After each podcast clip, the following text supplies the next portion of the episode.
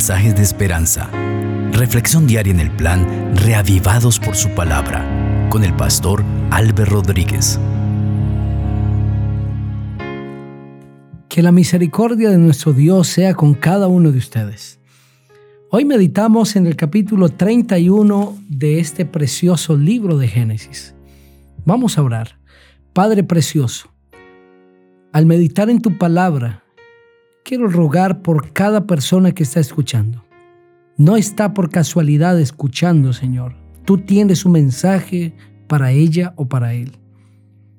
Que pueda reflexionar a través de la lectura en tu palabra y tú puedas hablarle claramente, traer bendición a su vida, dar orden, abrir puertas, manifestar tu poder abundantemente. Gracias por escucharnos. En Cristo Jesús. Amén. Así dice la palabra del Señor. Jacob oía las palabras de los hijos de Labán que decían, Jacob ha tomado todo lo que era de nuestro padre y de lo que era de nuestro padre ha adquirido toda esta riqueza. Miraba también Jacob el semblante de Labán y veía que no era para con él como había sido antes. Entonces Jehová dijo a Jacob, vuélvete a la tierra de tus padres, a tu parentela, y yo estaré contigo. Envió pues Jacob a llamar a Raquel y a Lea al campo donde estaban sus ovejas, y les dijo, Veo que vuestro padre ya no me mira como antes, pero el Dios de mi padre ha estado conmigo. Vosotras sabéis que con todas mis fuerzas he servido a vuestro padre pero vuestro padre me ha engañado y me ha cambiado el salario diez veces, si bien Dios no le ha permitido que me hiciera daño. Si él decía, los pintados serán tu salario, entonces todas las ovejas parían pintados. Y si decía, los listados serán tu salario, entonces todas las ovejas parían listados. Así quitó Dios el ganado de vuestro padre y me lo dio a mí. Sucedió cuando las ovejas estaban en celo, que alcé yo mis ojos y vi en sueño que los machos que cubrían a las hembras eran listados, pintados y abigarrados. Y me dijo el ángel de Dios en sueños, Jacob, y yo respondí, aquí estoy. Entonces él dijo, Alza ahora tus ojos y verás que todos los machos que cubren a las hembras son listados, pintados y abigarrados, pues yo he visto todo lo que Labán te ha hecho. Yo soy el Dios de Betel, donde tú ungiste la piedra y donde hiciste un voto. Levántate ahora y sal de esta tierra y vuélvete a la tierra donde naciste. Respondieron Raquel y Lea y le dijeron, ¿tenemos acaso parte o heredad en la casa de nuestro Padre? ¿No nos tiene ya por extrañas, pues que nos vendió y hasta se ha comido del todo lo que recibió por nosotras? Toda la riqueza que Dios le ha quitado a nuestro Padre es nuestra y de nuestros hijos. Ahora pues, haz todo lo que Dios te ha dicho. Se levantó pues Jacob y montó a sus hijos y a sus mujeres sobre los camellos y puso en camino todo su ganado y todo cuanto había adquirido, el ganado de la ganancia que había obtenido en Padam Aram, para volverse a Isaac, su padre, en la tierra de Canaán. Como Labán había ido a trasquilar sus ovejas, Raquel hurtó los ídolos de su padre y Jacob engañó a Labán el arameo, no diciéndole que se iba. Huyó pues con todo lo que tenía. Se levantó pues y pasó el Éufrates y se dirigió a los montes de Galaad.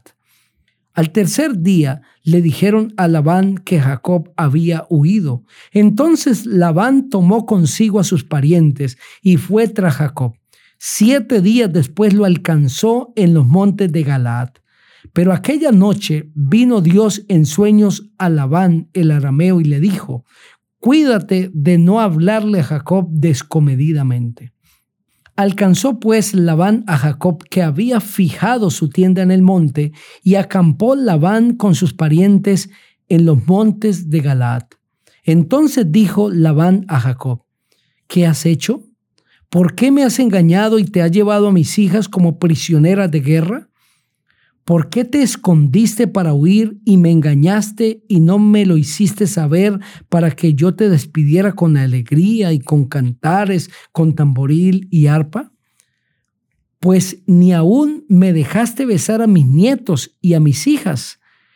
Esta vez has obrado locamente Poder hay en mi mano para haceros daño, pero el Dios de tu padre me habló anoche diciendo, cuídate de no hablarle a Jacob descomedidamente. Y ya que te ibas, pues añorabas la casa de tu padre, ¿por qué hurtaste mis dioses? Respondió Jacob a Labán. Porque tuve miedo, pues pensé que quizá me quitarías por fuerza tus hijas aquel en cuyo poder halles tus dioses, que no viva. Reconoce delante de nuestros hermanos lo que yo tenga tuyo y llévatelo. Ciertamente Jacob no sabía que Raquel los había hurtado.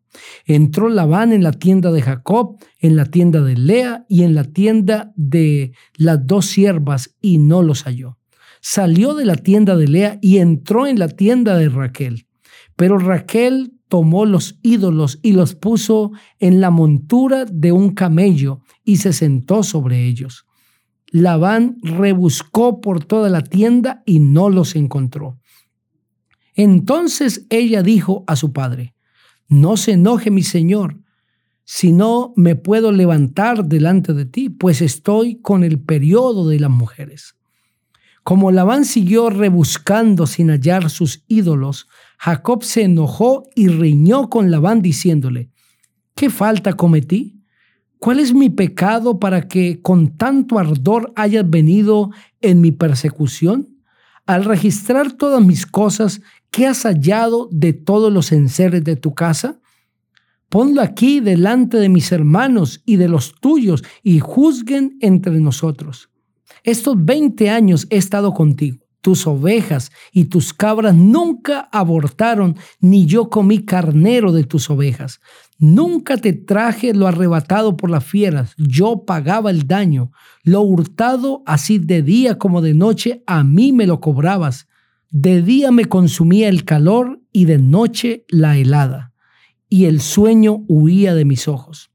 Así he estado veinte años en tu casa 14 años te serví por tus dos hijas y seis años por tu ganado, y has cambiado mi salario diez veces. Si el Dios de mi padre, Dios de Abraham y terror de Isaac, no estuviera conmigo, de cierto me enviarías ahora con las manos vacías. Pero Dios ha visto mi aflicción y el trabajo de mis manos, y anoche te reprendió. Respondió Labán y dijo a Jacob, las hijas son hijas mías. Los hijos, hijos míos son. Las ovejas son mis ovejas. Y todo lo que tú ves es mío. ¿Qué les puedo yo hacer hoy a estas mis hijas o a los hijos que ellas han dado a luz? Ven ahora pues y hagamos pacto tú y yo, y sirva por testimonio entre nosotros dos. Entonces Jacob tomó una piedra y la levantó por señal. Y dijo Jacob a sus hermanos, recoged piedras. Tomaron pues piedras e hicieron un montón y comieron allí sobre aquel montón. Labán lo llamó Hegar Chahaduta y Jacob lo llamó Galaad. Entonces Labán dijo, este montón de piedras es testigo hoy entre nosotros dos. Por eso fue llamado su nombre Galaad y también Mispa, por cuanto dijo, vigile Jehová entre tú y yo cuando nos apartemos el uno del otro. Si maltratas a mis hijas o si tomas otras mujeres además de mis hijas, aunque nadie esté con nosotros, mira, Dios es testigo entre nosotros dos. Dijo más Labán a Jacob, mira este montón de piedras y esta señal que te he erigido entre tú y yo Testigo sea este montón de piedras y testigo sea esta señal, que ni yo pasaré de este montón de piedras para ir contra ti, ni tú pasarás de ese montón, ni de esta señal para ir contra mí, para nada malo. que el Dios del Padre de nuestros padres, el Dios de Abraham y el Dios de Nacor juzgue entre nosotros. Jacob juró por aquel a quien temía Isaac, su padre. Luego Jacob inmoló víctimas en el monte y llamó a sus hermanos a comer pan. Ellos comieron pan y durmieron aquella noche en el monte. Se levantó Labán de mañana y besó a sus hijos y a sus hijas, los bendijo, partió y se volvió a su lugar. En ese capítulo nuevamente nosotros vemos evidenciado engaño, mentira, envidia. ¿Cómo es que esto esté gobernando la mente de estos hijos e hijas de Dios? Seres humanos que se equivocaron, y Dios quiso dejar registradas esas equivocaciones en su palabra para lección de nosotros ahora, para que nosotros entendamos que este no es el camino, que un acto va a traer un desenlace, que va a traer a otros actos consigo y que el ambiente familiar, la estructura familiar, la unidad del hogar se podrá ver afectada constantemente por malas decisiones. Y esto es lo que nosotros vemos aquí. El engaño, la falacia, la mentira, no debe hacer parte de la familia donde Dios quiere reinar. Debe haber sinceridad, amor, unidad, respeto, verdad.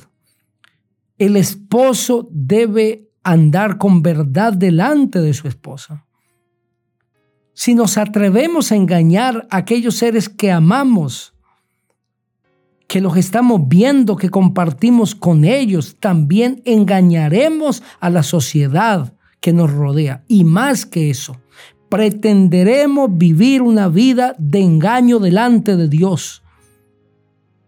Hoy el Señor quiere llamarnos a vivir vidas transparentes, de veracidad, íntegras delante de Él, que nuestras palabras sean veraces delante del Señor.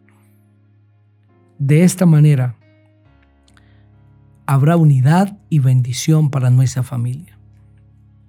Si hablo para alguien que está yendo por el camino del engaño, de la mentira, en el nombre de Jesús, detente ahora.